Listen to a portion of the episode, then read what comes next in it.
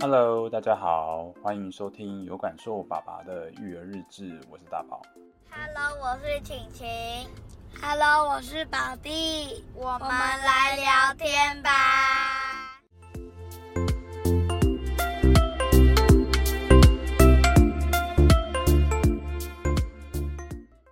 小 baby 的时候，在你肚子里的时候，只有养分可以吃。嗯，对啊，只有养分可以吃。那是我吃什么你就吃什么呀？但我只吃到那个的养分而已啊。那是最精华的部分啊。我只吃到它的营养，吃不到它 的味道啊。那你已经来到这个人世间，你已经可以吃味道了哈。嘘，闭上眼睛你就睡着了，然后嘴巴闭起来。我闭上眼睛还是睡不着。你你，我跟你说，来，你现在闭上眼睛。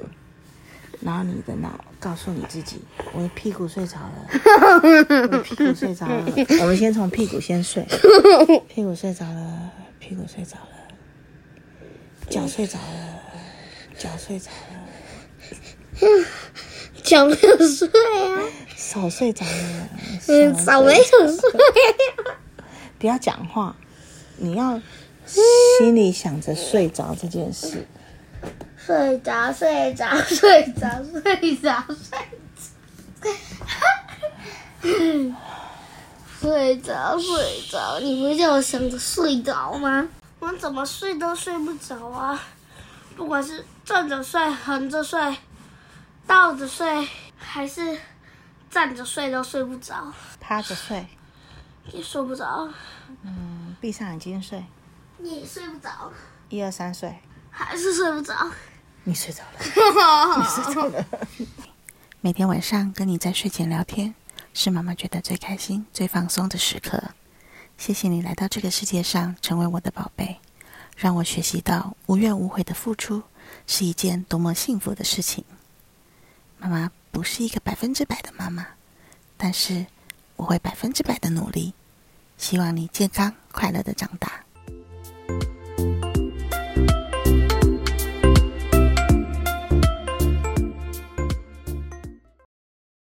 那我们来聊一下，就是老大，就是和你之间的革命情感，就是当初你要生第二胎的时候，这是我哥哥的反应，很爱跟人家 分享的，应该不是说哥哥的反应，而是我觉得，对我慢慢慢慢的，尤其是最近在在看以前的，因为 FB 很常跳出一些动态回顾嘛，对慢慢慢慢的去回想说。来，当初我们在，因为我其实当初准备要生老二的时候，我身边有很多很好的姐妹，就是比我早有小孩的，那他们就会给我一些耳提面命啊，啊，你要生老二啊，你要注意老大的情绪啊，等等等等。嗯。所以我那时候呢，第一件事情是我在准备要生弟弟的时候，因为我们其实是，嗯，应该是说我自己本人啦，自己本人是一直觉得应该要有手足的。我觉得，一个家庭的完整性跟一个人，我们所谓的五伦，这五伦里面有一轮很重要，叫兄弟手足之情。嗯，对，所以我其实是一直觉得，我就是要生，我就要生两个以上。好，那当我跟你原生家庭有关系吗？嗯，不全然是。嗯，因为其实坦白讲，我们家有我自己原生家庭有四个小孩，从、嗯、小就吵吵闹闹，吵吵闹闹，很多哎、欸，四个。对，就我们那个年代嘛，那 对，但不过因为我们都是姐妹啦，好，嗯，by the way，哦、呃，是我自己认为说，其实很很奇妙的一件事，你会去发现说，你跟同学朋友之间再怎么样的所谓情同手足，嗯，毕竟他他不是手足，对，那你跟手足间有一个很特别的关系是，今天如果你真的很讨厌你的兄弟姐妹。嗯，但是他真的万恶至极，可是人类很奇怪，那个有有一种情感就真的是切割不掉。有一些呃社会新闻里面那些我们不讲，那种我们就不讲。但正常来讲，再怎么样，你的手足就是你的手足。所以我一直认为说，这是必须要被训练的一种呃不管是情绪或是行为，嗯，对，所以呢，我我我一直觉得说要给他一个弟弟，当初决定要生弟弟或妹妹啦，当一开始是想要有个妹妹，妹妹，对，一直很想要一男一女成为一个好这样，好，那但是老天爷可能认为他需要弟弟，他适合有个弟弟，弟弟也需要一个哥哥这样，对，嗯，好，所以在我我们。准备要生老二的时候，我就开始啊跟哥哥说，对，就说嗯好，我们家妈妈准备想要有一个给你一个弟弟或妹妹，嗯，然后呃你慢慢的你会看，他那时候其实才，其实我准备生老二的时间点是三岁，所以当然他三岁的时候我就开始跟他在聊这件事情，嗯、那当然因为我很习惯跟他那时候因为只有老大。所以我在睡前都会跟他，不管是说故事啊、聊天或干嘛，因为他就都跟我睡嘛，嗯，所以会有很多很多的床睡前的一些互动。那我很常做的一件事情是会拿着他的照片，甚至是那时候超音波的照片，并不是因为准备生弟弟，而是我们平常就有这种习惯。我很习惯跟他讲爸爸妈妈的恋爱故事，然后他。是怎么来到这个世界上的？跟我们当初是什么样的心情生他？那因为我有写日记的习惯，哦，所以我之前在怀他的时候有怀孕日记，我会翻我的怀孕日记跟他讲说，你看这是你几个月大在妈妈肚子里怎么样怎么样怎么样。那现在妈妈准备要后来准备要生的时候，就会用同样的案例去告诉他说，妈妈现在准备要生弟弟了，然后怎么样怎么样怎么样，然后。到后来肚子老二的肚子渐渐大起来一样，他其实是参与了我整个从准备生小孩到怀孕到生产的过程。嗯，所以这一路他是跟着，所以他对这个未来的弟弟或妹妹是有期待的。哦。然后之前呃有一个就是我刚说我一些好姐妹教我的方式，她的建议是呃当弟弟的出生的时候，对老大来讲，他会是一种好像。我的世界被剥夺了，嗯，这种冲击，所以呢，他就建议我说，你要准备一个礼物，告诉他，哎，弟弟准备来到这个世界上喽，然后他呢带了一个礼物送给你，然后我就如法炮制，所以那时候有对对对，但我觉得真的很好用，在那个年纪，但我可能隔比更多岁可能不太适用，因为打大就懂事了。但他在我生弟弟那时候，他才五岁多，那个年纪是会接受这种童话故事的，嗯，所以我就告诉他说，就买了个礼物送他，然后他，我记得他好好多年，五岁到六岁、七岁、八岁都还用这个在讲，甚至自己会去告诉弟弟说，你看这是你送我的礼物哦，等等。那他在那个时那段期间，他对你的排斥感就不会那么大，嗯。对，确实就是要让他觉得弟弟来到这个世界上是是一份礼物。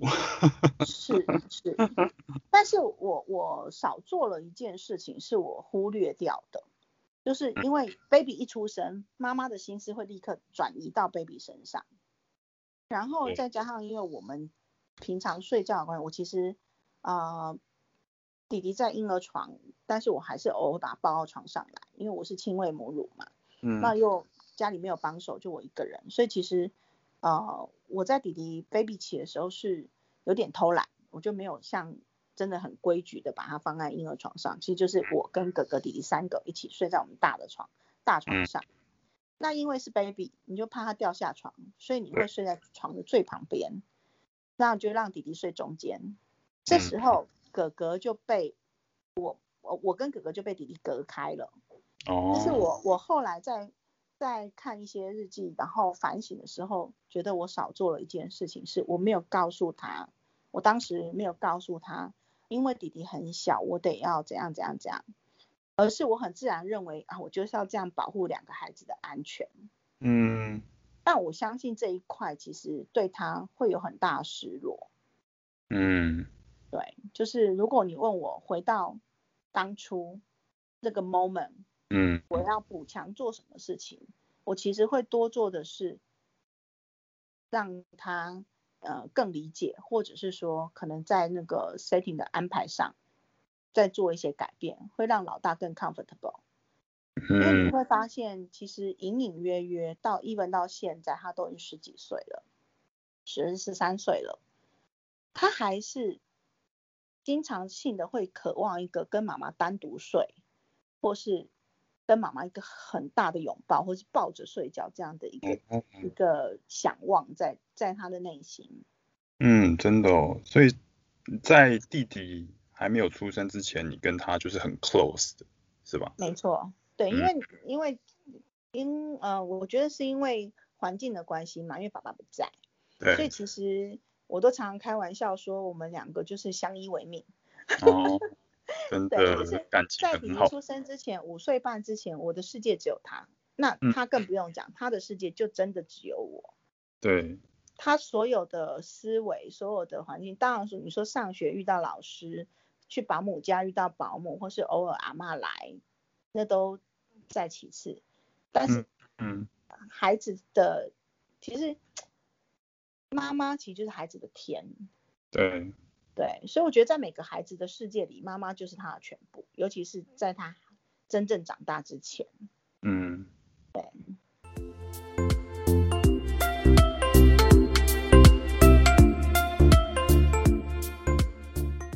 那我想说，我们再来谈另外一个，就是因为已经。就是有手足之后，相信其中一定会有一些吵架啊，或是呃彼此相处上面的问题。那我们来谈一下，就是分享和同理这一块好了。你是怎么让他们知道要怎么去分享和同理？因为其实我觉得，以以我的观察，就是哥哥其实他在我们这一群小孩里面，他在呃跟大家一起出去玩的时候，我觉得他他是一个非常好的典范呢。对我来说，他 对就是。哥哥在跟这群就是小屁孩，就是在玩的时候，都是他们都是四五岁、三四岁这样子，然后他都会很乐意的跟他们一起玩，然后就是很呃，就是他也某方面也是展现他一个 leadership 的一个角色，他会 lead 他们去有一些规则啊，然后去呃平息他们之间的一些纠纷啊，然后都非常有耐心。对，所以我就想说，你可以分享一下你在平常的时候，你是怎么告诉他，或者跟他谈，或是用什么样子的一个角度去让他知道要去同理，要去分享。这一点非常的有趣。嗯。呃，我我先一个一个来来整理一下那个脉络哈。我们先讲、嗯、呃同理这件事情好了。对。其实同理心这件事情啊，因为对大人来讲。有，其实我觉得大人反而是更难教的，对，因为那个是已经成熟的一个一个东西了，嗯，但是同理心这件事情我，我我认为是非常重要的，嗯，对，那可能因为我们工作的关系，也有可能因为我的训练养成的关系，我我很习惯性的换位思考，嗯，那其实我不太会在，我我其实基本上是一个很爱讲道理的妈妈，其实哥哥都常常觉得很烦。嗯但我反 而在这一些观念的养成，我反而不太会讲，嗯，因为我觉得讲没有用，听也听不懂，对，所以其实是做给他看。那当然我也不是刻意的，嗯、是生活中我们就很习惯在做这些事情，嗯，我我们很习惯去去看说，呃，这样的弱者需要帮助，或是这样的社会新闻到底是怎么样。或者说我到了一个餐厅里面，我可能看呃，我们最常发生就是出去吃饭嘛，对，那可能 waiter 可能有什么样的行为让你不开心或怎么样，或是餐厅里面可能有什么样的一个不 OK 的事情，你会反应，对，那我们平常其实就会去示范一个说，当我要反应的时候，我怎么去反应，嗯，我们去吃饭常常看到有一些所谓的 OK。咆哮啊、怒骂啊等等，对。那可是我们常在做一件事情，是礼貌性的举手去告诉对方，你这个地方是不好的，嗯，好，你的盘子没洗干净，或是怎么样怎么样，或是你的菜不对，或什么之类的。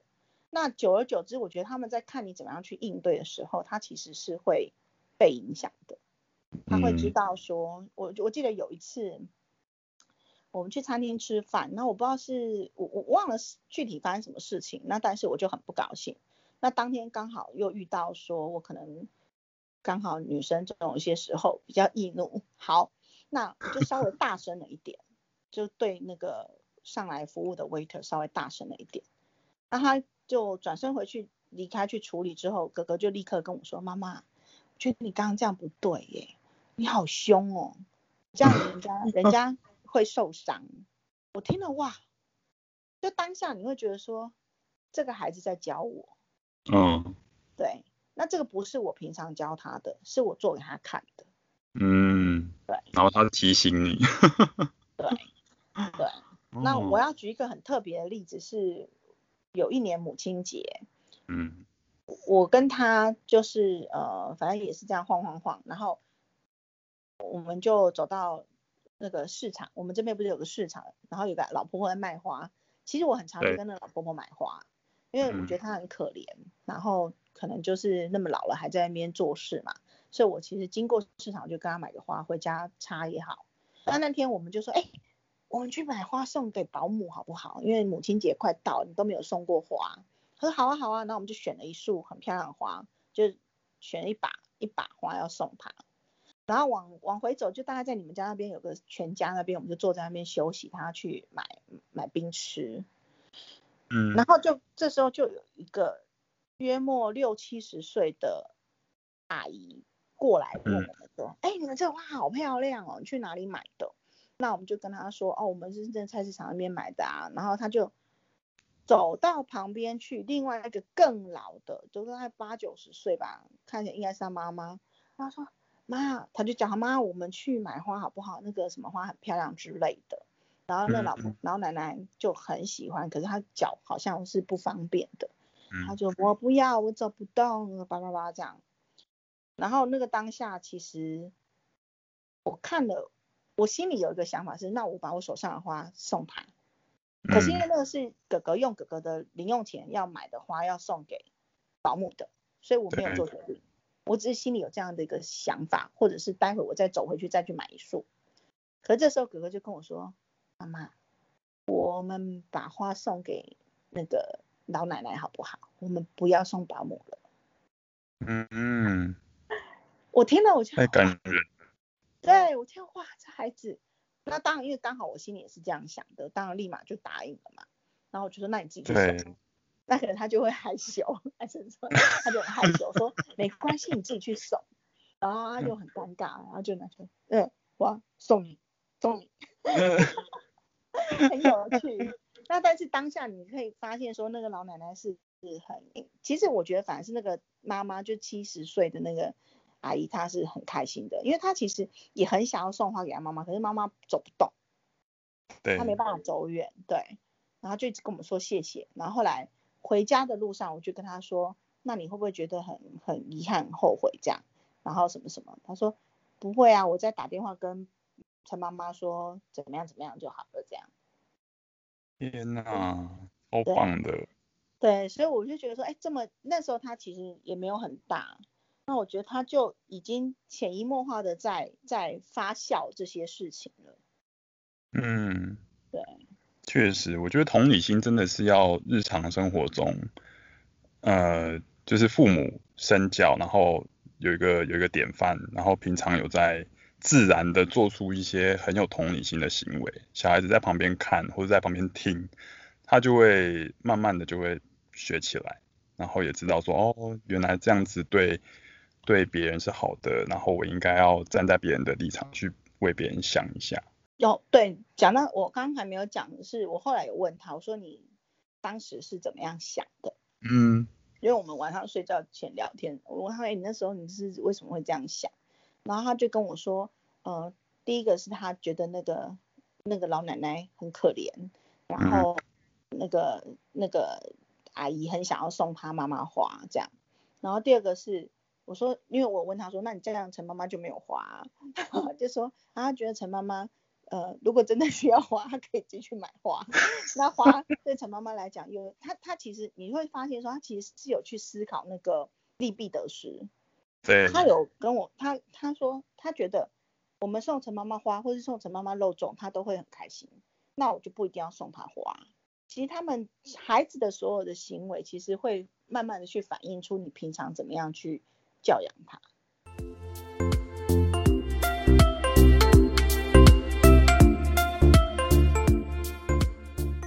但我还是先回答你刚刚前面那一题，还有一个叫做分享这件事情。是是是，这个很有趣。这个我常常都有时候在家里，他你说兄弟难免会吵架，没错。那就像你们看到，都会觉得哥哥是一个很照顾小孩的，然后对这群孩子们，就是我们我们班的这些孩子们都很好，然后也很、嗯、很有大哥哥的典范。可是回到家里，他就是孩子。嗯、所以其实呢，当妈妈的就会很生气。我就常常跟他说，同样的事情为什么发生在呃班上的那个谁身上？就弟弟班上的那个谁身上，你就不是这种处理方式，发生在弟弟身上，你就这样。嗯，所以这个其实是很很有趣的，就是自己的那个手足 犯错和自己的朋友犯错，他的那个容忍程度是不一样的。对，这就是我刚刚说为什么要有手足，就是一样啊。当我记得很深刻，是我们常去露营嘛。那露营的时候呢，有个小孩，呃，就抢了他在玩的那个 Switch。嗯。那其实他也没有生气啊，他顶多就是回来跟我说妈妈这样，他也不会去对那个小孩发脾气或干嘛。对。但在家里，弟弟一抢他的 Switch 就哈哈大爆炸。那就是为什么我常常想说，嗯。你会对别人的弟弟特别的容忍，是因为他不是你的弟弟。那他跟你的相处不是每一天，是露营的时候才遇到，是我们去打球的时候才遇到，我们吃饭的时候才遇到。嗯。可是你跟你的弟弟可能今天吃完饭，等一下要一起睡觉，晚上要一起看电视，或是明天要一起出去露营，会一直在一起。所以这也是我我我我觉得，呃。很有趣的一个一个部分，没错，真的，因为像宝弟和晴晴他们也是啊，就是宝弟也是对晴晴比较严格，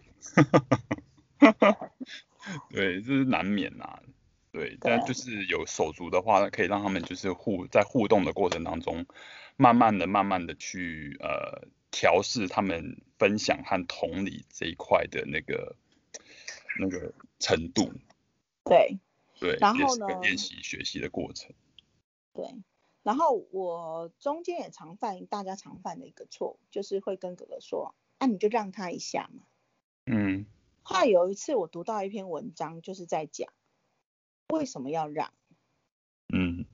为什么恐龙一定要让梨？恐龙也很爱吃梨呀。对。他也很想吃。对。所以呢，后来。我觉得我之前很常这样，尤其在弟弟很小的时候。对。那可是我们都忘记，弟弟很小的时候，哥哥也很小。哦，就是只是他他相对来说比弟弟大，但是其实他其实还是算是个小孩子。对，我也是因为弟弟慢慢长大，我才会去反思这个问题，说，哎，弟弟现在八岁，那当年哥哥八岁的时候。有些事情其实我怎么就强迫他去接受了，嗯，或是更小之前，弟弟五岁的时候，我那时候想，哎，当年哥哥五岁的时候，我就要让他割舍掉他的一些东西。其实对老大来讲，这这为什么我想谈这个议题，就是因为我觉得对老大来讲，很多事情是大人忘记了，但是对老大非常不公平，嗯，因为在。弟弟出生之前，这个家里的世界就是他的，所有东西都是他独享。他一下子从独生贵公子，然后就降格为 降格为一个，可能我没事，他要帮这个突然来的怪物去收拾他的残局，然后我什么都要让他。我慢慢去反思，所以后来当我那一天被震撼到之后。我后来的处理方式就会是告诉他说，你要问，你要，因为当然也因为弟弟开始是长大了听得懂的，那我们就开始会去告诉他说，你想要哥哥手上的什么东西的时候，你要去问，哥哥点头你才可以拿。对。好，那我们家哥哥可能也因为某种心理上的一个被剥夺的那一块，他对弟弟的确有时候会发生那种，我看到我就想要，嗯，我看到弟弟有，我也要有，嗯，那因为弟弟小，所以有时候他就会说，哎，这给我吃一口好不好？抓了就吃，咬下去，弟弟就哭。所以我们也会去告诉他说，你们要练习尊重彼此，就是 even 这个东西其实真的没什么，咬一口也不会怎么样。可是你要去问对方，然后等到对方点头同意，你才能够咬一口。哦，就是他们在互动的时候，他们也会知道彼此的底线是在哪里，还有标准是在哪里。然后重点是要让他们知道说，他们是有决定权的。对。对。嗯、对，所以这个东西其实是需要练习的，因为嗯，一次一定不会学起来，两次不会，三次不会。那我的做法就是，反正你做我就讲，你做我就讲，一直讲到他养成习惯为止。嗯，对。但是把这个事情套用到，譬如说哥哥跟宝弟，他就绝对不会不讲就拿起来咬一口。对。他一定会问，因为他是宝弟，他不是自己的弟弟。确实。对，这就是我我我觉得这这个过程中，就像我刚刚前面说的，我就得不停不停不停的在各种的 timing，各种呃适当的时间点去跟他讨论，然后去呃教他跟让他认同。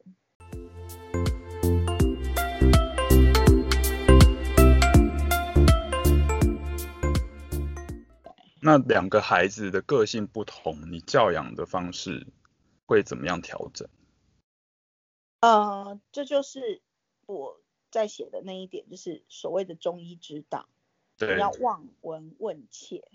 嗯，因为嗯、呃，很明显的，我们家这两个孩子真的就大不同。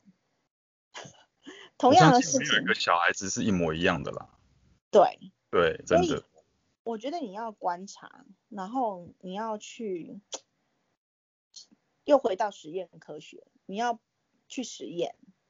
嗯。我我举弟弟的过程来讲哈，因为同样的事情，我在哥哥身上已经有一些经验值了。那回到弟弟身上的时候，哎，你第一次你一定是用跟教哥哥的方法是一样的，后来发现反应不一样。嗯。然后呢，你就要再去试第二种方式。那我很习惯的去会去问孩子的感受。嗯，这样很好。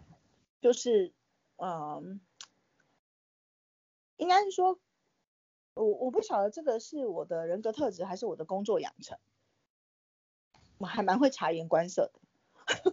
嗯，我觉得都有诶，我觉得你是。是个还蛮感性的一个人，对，所以你对于感受这一块你会特别的重视，这是对对，确实。我个人是其实是很在乎呃，Kimoji，对方的对方的情绪这件事情。对。那回到我自己的孩子身上，就是会有一种状况是，呃，当我很严厉的斥责他们的时候，你的内心会有另外一块跳出来，哇，他受伤了。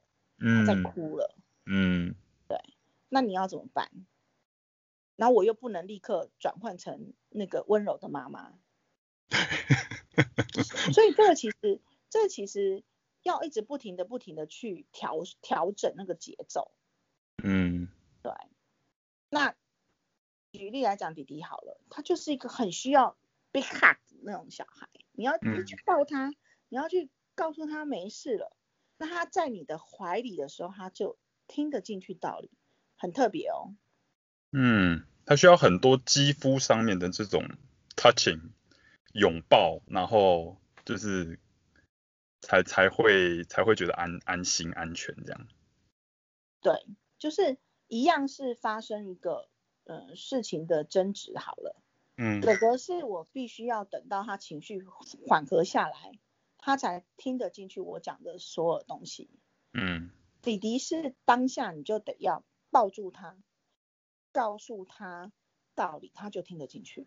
他反而是事后他听不进去，他反而是事后你跟他讲，呃，譬如说昨天你跟宝弟吵架的事情是怎样怎样怎样，然后我觉得你不应该怎样怎样，他有时候会头一撇不承认，嗯，不承认这个错误，他就不承认那个错误，他反而是在当下，你需要抱住他，然后告诉他说，你知不知道这个时候啊，保定会很难过啊，你不应该抢他玩具啊，巴拉巴拉巴拉巴拉巴拉，然后他会听得进去，但是遇到我们家哥哥是不行的，他那时候就觉得保定为什么要抢我玩具？不要跟我讲那么多，我听不进去。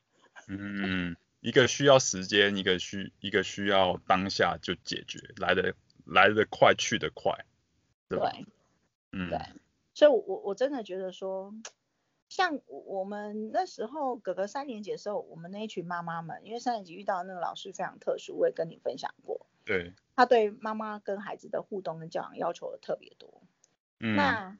我们有时候在聊天，然后就会在讲说，哎，教养专家讲的很多，但是呢，他们都没有生过 Matt，就是我那时候常开玩笑，就说，老师讲那么多，然后那个谁，什么汪汪培汪培挺汪挺培，嗯，就是孩子的保存期限只有十年那位作者，哦，他也是教养专家嘛，然后一些医生学讲那么多，可是他们真的都没有生到我儿子哎。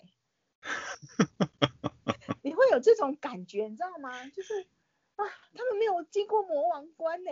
没有魔王关，你都已经打到魔王关了。对对对，我在我在 我在对付的是大魔王哎。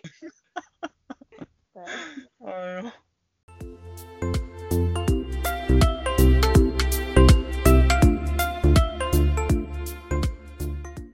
对，我觉得呢，情绪上面你自己本身父母的情绪的调整，还有啊、呃，要怎么多去跟他们聊天，多去注意他们的感受，让他们讲出来，这也是很重要要做的。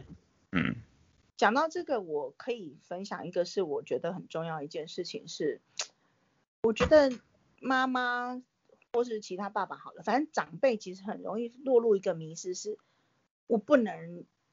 让孩子看到我比他弱，嗯，怎么说？其实我自己很长，因为那时候，因为当然因为我工作有一些压力，那我又不想把压力转换到孩子身上，嗯，可是呢，你难免，你难免，带譬如说我常常要带东西回来做嘛，会要加班，对，那你难免会有很急躁或者是很 weak 的时候。可是如果你不告诉他，孩子搞不清楚，嗯，会觉得你到底在发什么神经啊？你为什么今天那么易怒啊？所以其实我很常会跟哥哥，尤其是哥哥，当然相对他是比较大了嘛。对。那那时候弟弟，我记得有一段时间我工作非常忙，非常忙，几乎天天都要加班。然后呢，嗯、很多东西都是今天交，明天要今天交办，明天要完成，所以我都带回来做，因为我不能加班，弟弟还小，弟弟那时候是个小 baby，那我就得带工作回家，所以我的压力是我必须要赶快让他们睡觉，全体睡着，我才有办法做公事，处理公事，嗯、可是他们又不睡，然后在那个双重压力之下，其实我的情绪反弹就会很大，就很容易被刺激到生气这件这个点。那我那时候就很常，其实我都会告诉，就是嗯，在孩子面前展现你的虚弱。其实我就会直接跟哥哥说，妈妈因为工作压力很大，那我现在呃是不 OK 的，我是不 OK 的。那妈妈现在呢，就是像一个坏掉的机器，需要修理。嗯。所以你应该要，你能不能体谅我？让我去修理我自己，嗯，对，甚至我记得有一次，我不知道发生什么事情，然后就大哭，然后在海面吗？对，哦，到可能我记得好像可能是因为弟弟生病，然后我又工作压力大，然后哥哥又欢，嗯，然后那个当下你真的不行了，我就崩溃，然后在孩子面前大哭，嗯，然后他吓到，他那时候很小，大概六七岁吧，嗯。他吓到了，他不知道发生什么事，妈妈为什么要这样哭？嗯，那怎么办？我的情绪已经溃堤了，所以那时候哭哭哭哭哭，哭完之后，我就赶快跟他讲。嗯，对，你要让他知道不是他的错，对，是因为他。好，然后他当然因为他比较 sensitive，这个孩子他呃哥哥是一个比较 sensitive 的小孩，嗯，所以他也还算能理解。对，对，我就跟他说，呃，我需要你的帮忙，妈妈生病了，嗯、我直接告诉他妈妈生病了，妈妈的的心理承受不了了，因为弟弟发高烧什么什么要处理，然后我又不能请假，然后。所以我需要你的帮忙，你愿不愿意帮我？嗯，对，那他就就比较比较释怀啦。嗯，我觉得好重要哦，就是你要让他知道说，有些父母就是在小孩子面前不想要，就是有那个面子问题，或是不想要让小孩觉得说他们顶不住或怎样的，所以。脆弱的那一面没有让小孩子看到或听到或感受到，那他们就会觉得，呃，父母就是超人啊，不管怎么样都会在那边。所以真的要适时让他们有机会去同理父母的一个状态，然后让他们像你做的很好的，就是让他知道知道你的困难在哪里，然后呃去去询问他说你有没有可不可以理解，然后可不可以帮你，在这个状况下可不可以。多帮忙一些，嗯，而且很重要的是让他知道说你的这个情绪是抒发出来，是不是因为他的问题？那每个人都会有情绪，那抒发完就抒发完，那后续跟他们有这样子的一个对谈是很重要的。嗯，对啊，对，嗯，而且我觉得，呃。用这个方式，但我不是刻意的啦。我觉得那时候，当时我我不是刻意的，那是事后再回想跟整理，才觉得说这是一个应该要做，或是可以怎么做的更好的一个一个思维。嗯，那其实我觉得很重要一个点是，你在孩子面前示范了一个低潮的处理方式。对，因为我觉得没有人，我们其实一般是我们自己也没有人去教过我们。除非你特别去上一些课程，嗯，所以其实我们的成长过程是没有人教你怎么去处理这些的。对，对，我觉得这个很重要。所以慢慢的，他们有什么事情，嗯，譬如说弟弟相对是一个很爱哭的孩子，遇到挫折就哭。嗯，那我就跟他讲，你哭啊，你哭完你你哭可以发泄情绪，你先哭。那等到你哭完之后，你还是得去面对你现在遇到的问题。对，像这两个礼拜，大家不是那个 work from home 吗？对，啊，弄那个线上课程或是写作业，哦，我现在才知道说安静曼老师真的不好当，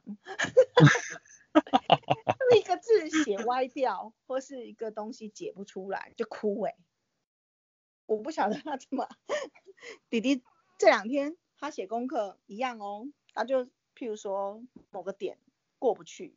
写不出来就开始哭，啊，我不会写。然后我就跟他说，没关系，你先哭。我知道你现在遇到困难了，你现在遇到挫折了，你哭，因为你可以发泄你的情绪嘛，反正没关系，在家里。对。你哭完了之后，题目还是在那里，等你哭完我们再来写。嗯、对，其实我觉得。情绪的宣泄是很重要的，因为我觉得这也不晓得是不是又是因为我们是东方人，就是都太压抑了。嗯，就很多时候我们很习惯去隐藏负面情绪，或是很习惯觉得说哭是丢脸的，或是生气是不好的。对。可是你的情绪就是在那里呀、啊。那当然，因为我有 遇过身边的一些，不管是朋友或姐妹。因为太过度压抑而导致后来我觉得已经是有点生病的状态。嗯，所以其实我很害怕。坦白讲，我是一个非常容易害怕孩子怎么样的妈妈，尤其是一些你看到的案例。嗯，这个其实我也是，对，就一直很害怕他们可能因为过度压抑而怎么样。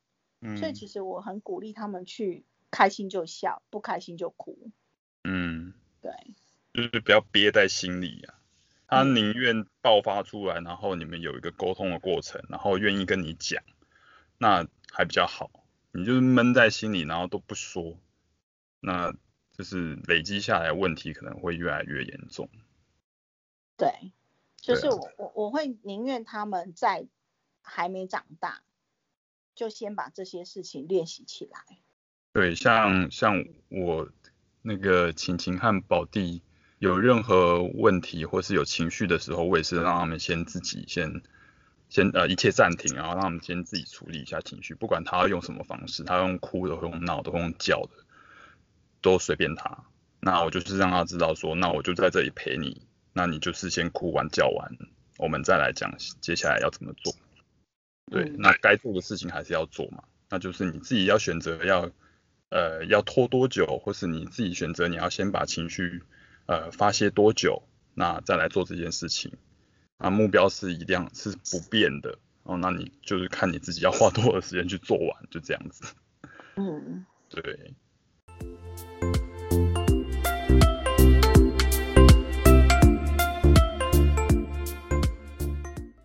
那最后我们再来谈一下陪伴和成长好。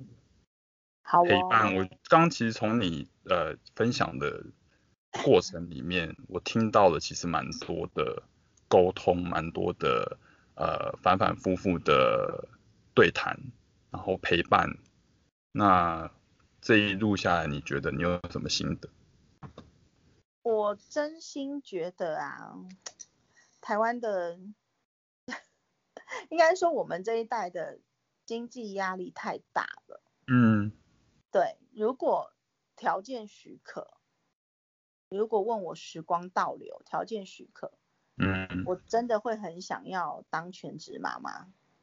哦。而且那个 全职是，就是真的是带着孩子这样，因为孩子的每一分每一秒都在变。对，他们的每一个时刻都在成长。那，嗯，你会发现你陪着他的时间，他是很开心的。嗯，我举例来讲，呃，哥哥小时候，嗯，他因为我就比较少出现在班上嘛，但是都有那种晨光妈妈的时间，或是什么学校户外教学，希望。义工妈妈去陪。那我第一次出现在班上的时候，他是拉着我的手，到处去跟同学说：“这是我妈妈，你看，这是我妈妈，是我妈妈。”会耶，小孩好像都会这样哎。对。对。那一刻我就发现说，哇，他是多么的需要我在他的世界里有那么样一个角色。对，真的。然后呢？呃，我中间曾经因为，当然主要原因不是为了照顾弟弟，是因为工作的确遇到一些瓶颈。嗯，那时候我就刚好也刚好可以请育婴假，嗯，我就请了大概五个月的育婴留停。嗯，然后那那段时间，真的我觉得是哥哥最开心的时光。嗯，even 到现在我跟他聊起来，他都会觉得说，妈妈，我好怀念呢，因为他每天早上可以吃到是我做的早餐。嗯，他去户外教学的便当永远是班上最令人羡慕的。嗯，我我其实不太会做饭，可是我很会摆盘。哦，真的。然后我帮他做的 便当就是很简单的东西，可是我就会把它装饰的是一一个很有创意或是很可爱的便当。然后再来就是假日，呃，平日我也可以去校门口接他。嗯，就是其实孩子的期待就是这么一点点而已。那你陪他，当然不是不只是满足他心里的这一这一些东西。另外一个很重要的点是，回到我们在讲的，你要观察，你要了解，你才能够找出对他最好的方法。嗯。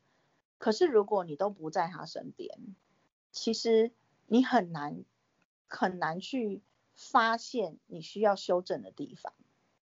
嗯，像我在带哥哥的过程中，跟带弟弟的确相差很大。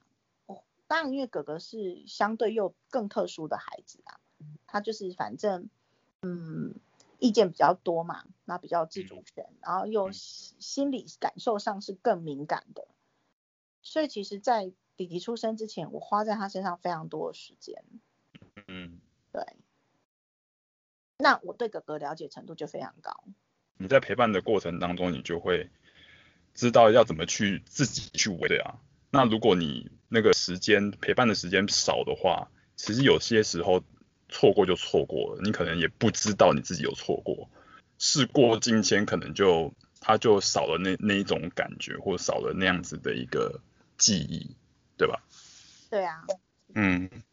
所以还是要鼓励大家，如果有时间的话，多陪陪小孩。那陪伴当然不是就是你坐在他旁边，然后一直看手机就叫陪伴。没错，没错，我们要呼吁陪伴时间放下手机。真的，尤其是有时候甚至在吃饭、吃晚餐，好像很多就像在外面，有时候我也常看到有些父母，他就去在外面吃饭，然后就是一直看手机。